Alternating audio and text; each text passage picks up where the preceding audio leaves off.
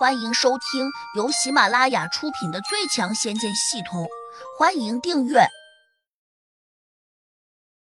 第四百六十二章招亲寻人。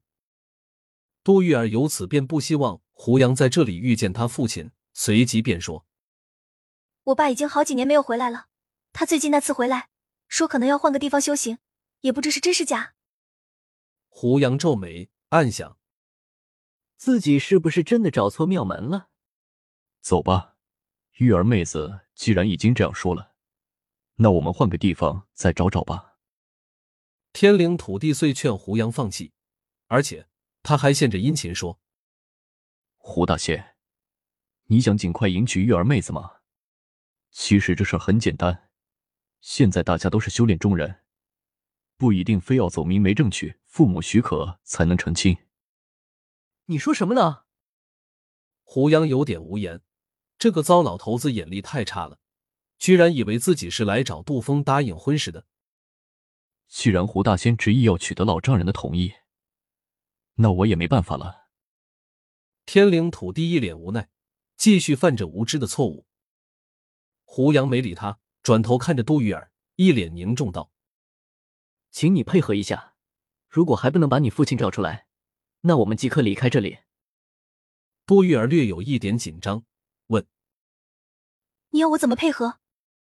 胡杨答：“很简单，我想为你提亲。”杜玉儿一呆，整个人都愣住了，急切的问：“你要为我做什么？”“为你提亲。当然，你谁也不能答应，直到你父亲出现之前。”胡杨严肃道。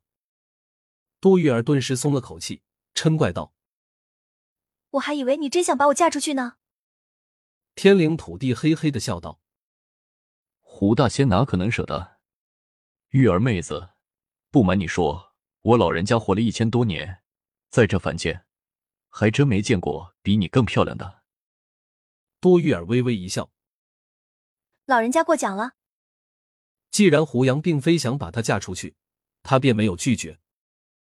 胡杨把杜玉儿拉到了一块大石头前，用手指在石头上刻了两个字：“招亲。”为了字迹醒目一点，胡杨还拿了天领夫人送给杜玉儿的朱砂，涂在了“招亲”两个字上。很快，有人注意到，马上盯着杜玉儿问胡杨：“大兄弟，你这是为谁招亲呢？”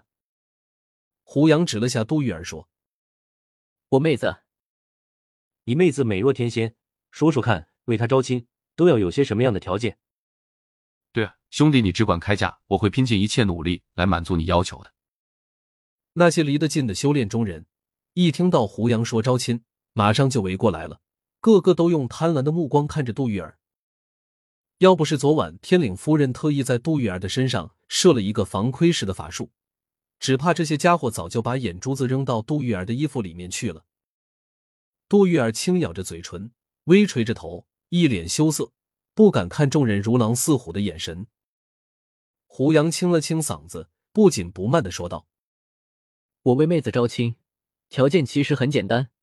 第一个条件是年龄不大，不能超过五十岁。这个年龄设定是胡杨故意比照着杜峰来设定的，也可以一举把场中那些老而色心迷奸的人清除出去。围观的人群立时躁动起来，有些在叹息，有些很兴奋。后者显然都是那些年龄在五十以下的人。不过，有人却又叫喊起来。如果有人虚报年龄，那你怎么查得出来？胡杨怔了下，似乎也没有想到会出现这样一个问题。毕竟他根本就没去想过有人虚报的问题。天灵土地却冷笑道：“倘若有人谎报年龄，那就是对我不敬。我会按照天岭峡谷的规定，把他驱逐出境。还有一点，你们别以为我不知道你们的真实年龄。”我这里可都记载着你们的底细，谁什么时候进来的，我全都清楚。好吧，既然有土地大仙把关，这个问题就当我没有说。刚才提问的人马上回道，其他人均在点头，认为大家可以互相举报，断断不给那些不符合年龄的人半点机会。又有性急的人问：“这位大兄弟，你快说，还有别的条件吗？”胡杨耸了耸肩，还有一个条件，那就是要入得了我这妹子的法眼。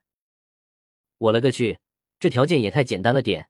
你们别和我争，我先来。刚刚提问这人立刻挤过来，大叫道：“凭什么你先来？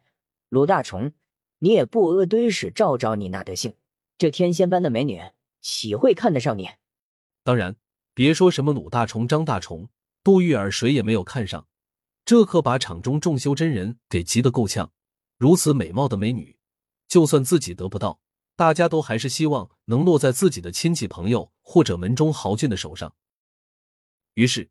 他们呼朋唤友，几乎把天岭大峡谷中没有闭关的人都给叫出来了。最后还是没有人入得了杜玉儿的法眼。胡杨很失望，因为始终没有看见杜峰出来。谷中众人更加失望，甚至还有些暗中迁怒于胡杨和杜玉儿。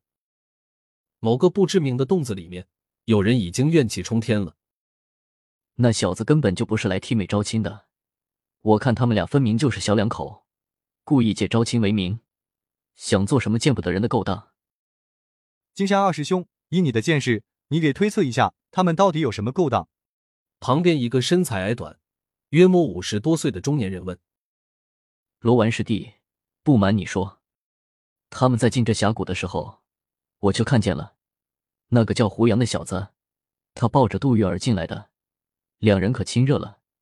你想想，他们怎么可能是兄妹？”对呀，他们连姓氏都不一样，就算是表兄妹，也不应该这样搂搂抱抱吧？罗婉也反应过来了，一边附和一边问：“二师兄，他们这样做会不会有什么阴谋？对于这种给我们造成危害的谷外人，我们一定要防患于未然，先拒敌于谷门之外。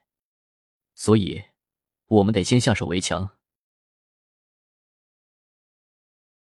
本集已播讲完毕。请订阅专辑，下集精彩继续。